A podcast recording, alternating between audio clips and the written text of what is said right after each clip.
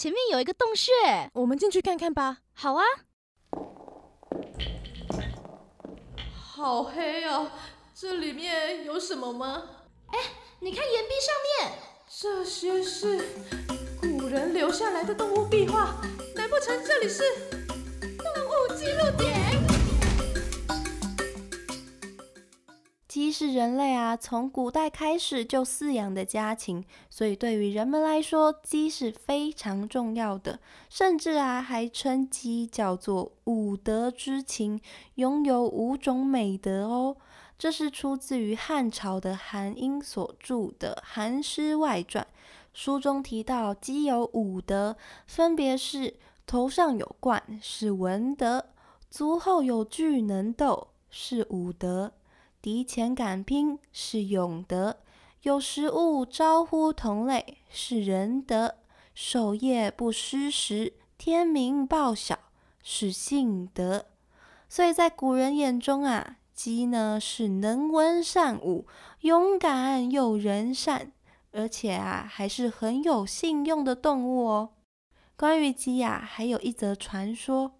传说中啊，在东海中有一座叫做杜朔山的大山，这座山呢又被称作桃都山。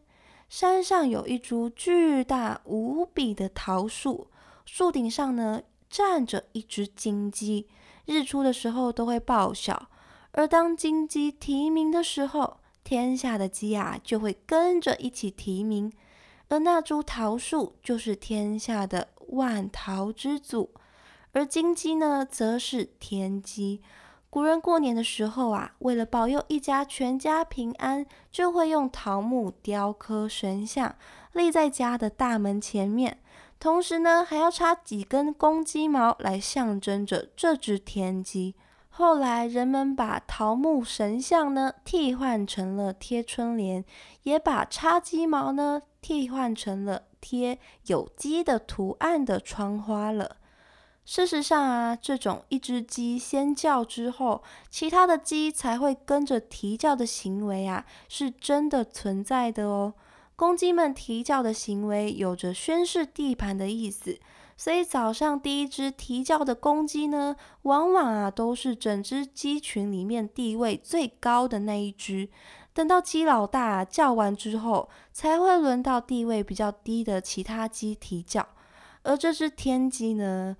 大概就是鸡国王的意思吧，地位是最崇高的，所以天下所有的鸡呢才会在它之后提名哦。除了这样的鸡武德跟贴窗花的习俗之外呢，鸡其实也有被来当做是守护神般的存在哦。在金门有一个当地特有的验圣物——风鸡，这个验圣物呢，就是指辟邪物的意思。厌胜的意思啊，就是厌而胜之，战胜厌恶的东西，就是用法术啊、诅咒或者是祈祷来胜过厌恶的人物或是妖魔鬼怪的意思。根据民间的习俗，白色的鸡的红鸡冠上的血啊，有辟邪除魔的功用，可以达到正强风、化解风水的冲煞。而鸡本身呢，则是可以克制乙亥。